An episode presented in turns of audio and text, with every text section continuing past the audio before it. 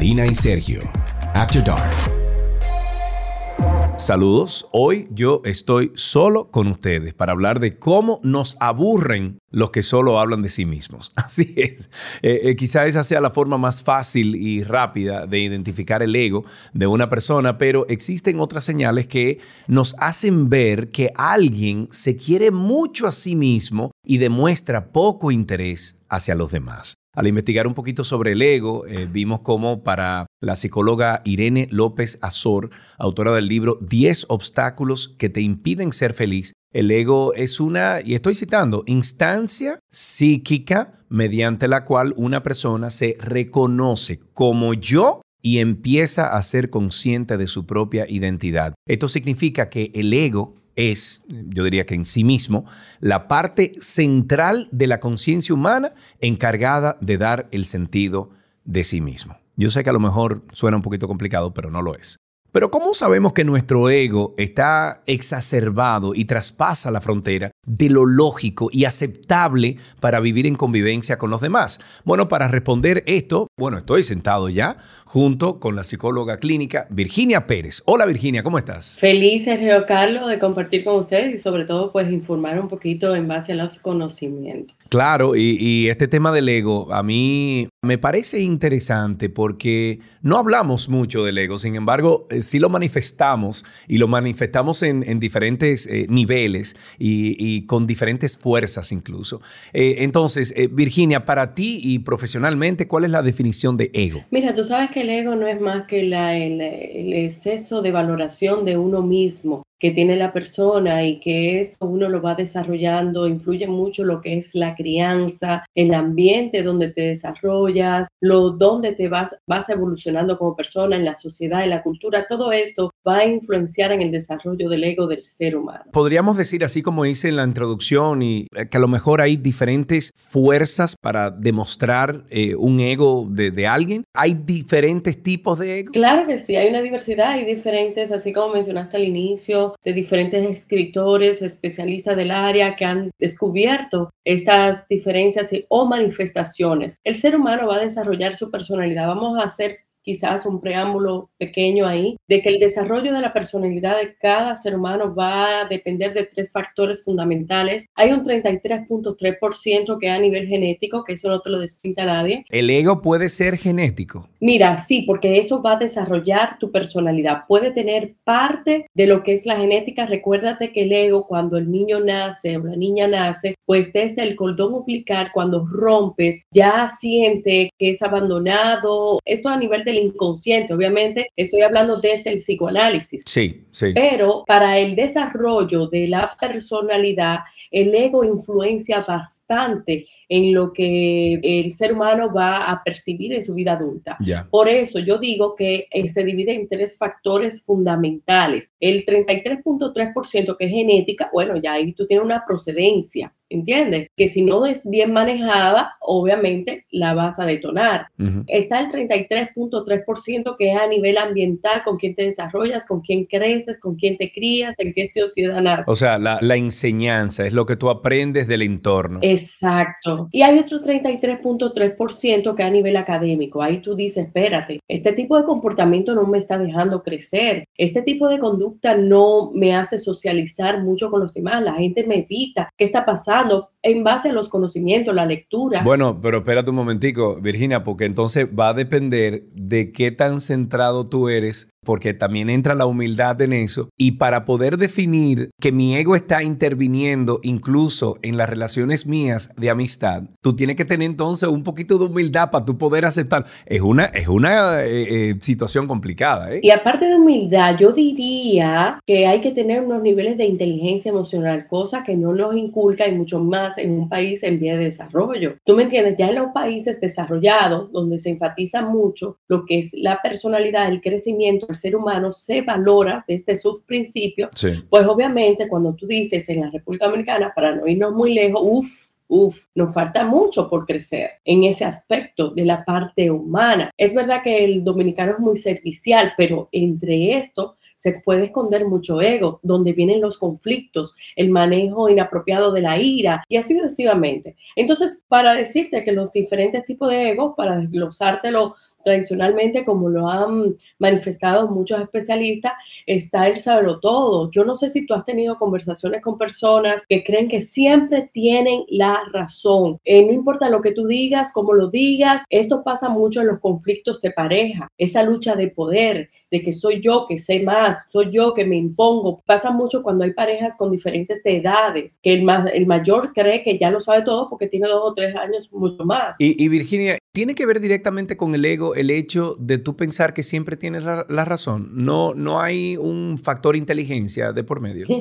mira, ahí viene la parte humana, de hacer conciencia de que estás haciendo algo, porque mira, eso va mucho desde el inconsciente. Si tú no haces un reconocimiento de que las cosas no van funcionando bien, de que no te sientes cómodo tal cual, recuerda que nadie cambia aunque esté a, lo que esté haciendo esté mal. O sea, si tú te sientes cómodo con lo que estás haciendo, atropellando porque sube tu ego, porque te sientes cómodo y tienes un sentido de superioridad y no haces un reconocimiento de tu personalidad o no desarrollas la parte humilde, pues obviamente vas a seguir haciendo esa conducta inapropiada. Pero si esa conducta inapropiada, estás chocando con los demás, tiene conflicto, o sea, si tú no caes en un hoyo emocional, no va a haber cambio. Claro. Si no hay una crisis existencial, no va a haber cambio, ¿ok? Entonces está eh, también otros de los distintos tipos de ego, el insaciable, que es el que llama mucho la atención, el centro de atención, el que tú lo ves en la fiesta y quiere brillar, el que tú lo ves en las conversaciones o reuniones, que siempre quiere magnificar su, su punto de vista, aunque no sepa lo que está hablando, pero quiere llamar la atención. Esto le pasa mucho a los trastornos de personalidad histriónicos, que son personas que le gusta ser el centro de atención. Esto, si tú lo ves de forma positiva, muchos artistas padecen de este tipo de trastorno porque buscan la aprobación del público, de los demás, ¿ok? Entonces, ¿qué te digo? Que los diferentes tipos de ego se pueden manifestar de forma positiva o negativa si lo sabes manejar, pero mayormente no lo sabemos manejar. Está el interruptor, esa persona que siempre interrumpe. Yo me enfoco mucho en lo que es la relación de pareja porque son los conflictos más grandes cuando hay lucha de poder, cuando hay un mal manejo de ego, cuando no hay humildad, cuando no hay un reconocimiento. Y ese interruptor, cuando tú dices, miren, la pareja deben tener buena comunicación, vamos a sentarnos. Y el otro siempre interrumpe porque siempre cree que sabe lo que tú vas a decir o lo que tú dices no es importante. Entonces ahí vienen los conflictos más comunes. Está el envidioso, esa persona que por eso decimos que tus proyectos de vida, tus planes, no se lo comuniques a todo el mundo, porque siempre van a robar tus ideas, van a tomar tus ideas y van a ser tipo trampolín. Eh, lo que Sergio Carlos piense o le haya funcionado, déjame ver qué pasa y tomarlo. Si tú dices, mira, vengo con un proyectico y esto, y ya yo, uff, ya yo lo saqué, entonces, esto hay que tener mucho cuidado. ¿Y cómo yo puedo identificar o lograr entender cuando mi ego no está balanceado? O sea, hablamos ahorita eh, un poquito antes sobre eh, esas amistades que te comienzan a dejar, que comienzan a dejar de, andar contigo por el simple hecho de que, bueno, tu ego se mete en el medio de la relación. Mira, cuando nosotros sabemos que nuestro ego no está balanceado, cuando no sentimos paz, cuando no nos sentimos felices con lo que estamos haciendo, cuando recibimos mucho el rechazo de los demás, cuando hay un proceso de evitación de que las personas siempre nos dan una señal de que hay algo que no está bien. O sea, van a haber una sintomatología, van a haber señales, está en que tú quieras mantener la parte humana, la parte terrenal y hacer conciencia de que hay algo en ti que no está bien. Cuando tú siempre quieres como avasallar y las personas te dicen o te evitan o te confrontan y tú dices, ¿por qué siempre tengo problemas o conflictos? O sea, no visualizar ni escudarte ni victimizarte, sino hacer un reconocimiento en qué estoy fallando, en qué estoy mal. Y ahí pues ya tú haces un balance pero si no se hace un reconocimiento del uso del mismo, es letal. Mencionaste el hecho de que el ego siempre se puede meter en una relación de, marido y mujer, en un matrimonio. Sin embargo, también el tema del ego en una persona es importante también en el tema laboral. Vemos como ideas grandes, ideas brillantes, ideas que pueden cambiar toda una comunidad y un país, se pueden caer porque la cabeza, o sea, quien decide, quien dice el sí o el no de esa idea, se enfoca en sus propios logros sin pensar en el colectivo eh, y sin ningún tipo de plan a plazo largo. ¿Tú conoces algunos ejemplos en la historia o de tu entorno de egos inflamados en las personas que tuvieron grandes consecuencias, negativas o positivas? Mira, déjame decirte que sí, si te pongo a nivel de consultas de pacientes, uff, hay un mal manejo del ego. Por ejemplo, había un dominicano que lo iban a firmar en las grandes ligas y porque su madre, obviamente era menor de edad, pero porque su madre consideró que era muy poco el pago, estamos hablando de miles de dólares, dijo, no, mi hijo no va a estudiar eso y se retira. Y obviamente ese muchacho hoy, ¿quién es? O sea, no hizo nada en su vida. Quizás era una gran oportunidad, pero ese ego mal manejado porque se creería merecedor de más sin tener ningún tipo de experiencia de esa índole entonces la parte humilde no la tiene. Me voy a nivel internacional. Hay un futbolista de Bélgica que él fue árbitro y, él mismo se asentó porque también era actor, pero no funcionaba, eh, no lograba sus objetivos, no era bien aceptado, o sea, no brillaba quizás como otros compañeros de él.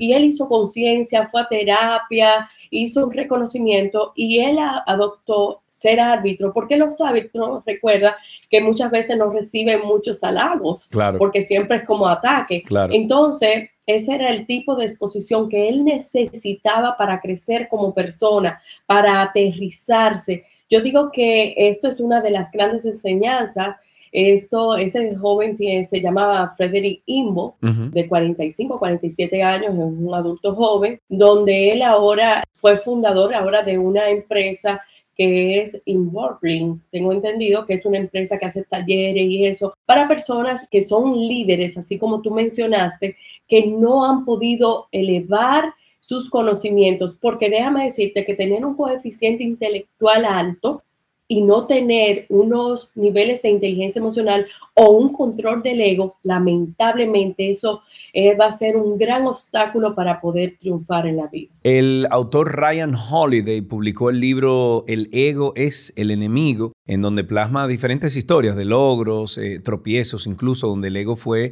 el principal protagonista. Y yo sé que Ryan utilizó el término de, entre comillas, enemigo para llamar la atención de algunos lectores, pero tú, en, tu experiencia, ¿consideras que el ego puede ser nuestro enemigo? No necesariamente. El ego no es malo siempre y cuando lo llevemos en unos niveles adecuados y apropiados. O sea, hay que hacer un reconocimiento. El ego es nuestro enemigo cuando no tenemos el manejo del mismo. Por ejemplo, otro de los trastornos de personalidad que maneja muchísimo ego es el narcisista. Oye, Virginia, yo te voy a, interrumpir porque yo recuerdo en el año 90 y a finales del año 98, principios del año 99, cuando yo llegué a la capital, eh, tengo una prima que adoro, eh, Janet Peguero, y Janet a veces llegaba a la casa, yo comía en casa de Janet todos los días, y a veces Janet llegaba a la casa un poquito enfadada, o sea, como incómoda. Y yo le decía, ¿qué es lo que te pasa, prima? Y me dice que yo me tomé mi vasito de, bueno, no lo puedo decir aquí en el podcast, pero me decía como que yo me tomé mi, vasito de eh, pon los pies sobre la tierra. Ubícate. Eh, ubicatex, exacto, porque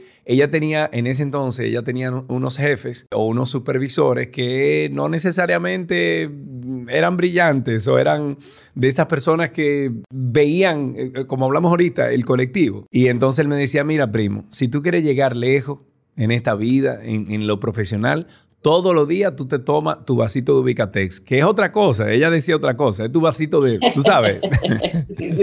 pero, pero te lo tomas porque eso te aterriza, eso te, te calma. Y al momento de que tú estés hablando con alguien, por X o por Y razón, y tú no estés entendiendo y tú dejes que tu ego comience a subir, tú te traga tu vasito de Ubicatex. Me acuerdo, y ahora escuchándote con eso, me acuerdo de esa conversación. Sí, eso es así. O sea, tener un equilibrio. Mira, yo digo mucho, mucho, mucho que el ego va de la mano con el control y los niveles de inteligencia emocional. Si tú logras eso, tú aterrizas y no tienes que beberte tu vasito de ubicate porque lo vas a tener internamente. Mira, nosotros, como dice Stephen Covey, que me encanta muchísimo, que habla del principio 90-10, que hay un 90% de las cosas que nos suceden que es nuestra responsabilidad y hay un 10% que se nos escapa de las manos. Es decir, de cómo se comporta nuestro jefe, nuestro líder, las personas de autoridad, no tenemos el control, pero de cómo eso nos va a afectar o nos va a beneficiar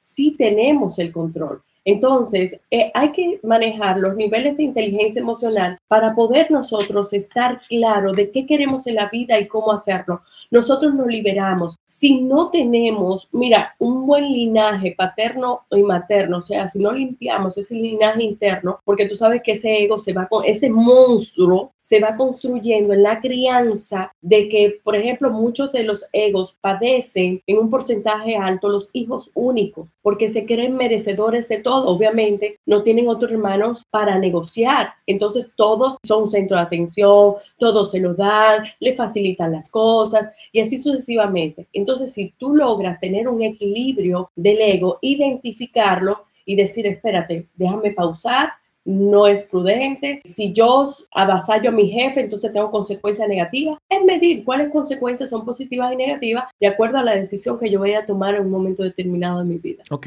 Eh, déjanos algunos tips, por favor, Virginia, para nosotros tener una dieta saludable en cuanto a nuestro ego. ¿Qué tenemos que hacer? Eh, bueno, eso se lo recomiendo a todos los, los oyentes de, de, After Dark, de que todos los días se tome su vasito de Ubicatex, que es otra cosa, no es Ubicatex, pero tómese su vasito porque eso lo aterriza y y yo, desde que mi prima me lo dijo y lo comencé como a adaptar en mi vida, a veces digo literalmente, ok, ese es el vasito de hoy, punto, tranquilízate, bájate, respira y ya. Excelente, es una de las grandes herramientas que ya tú iniciaste dando. También hay que escuchar antes de hacer algún tipo de opinión, ¿ok?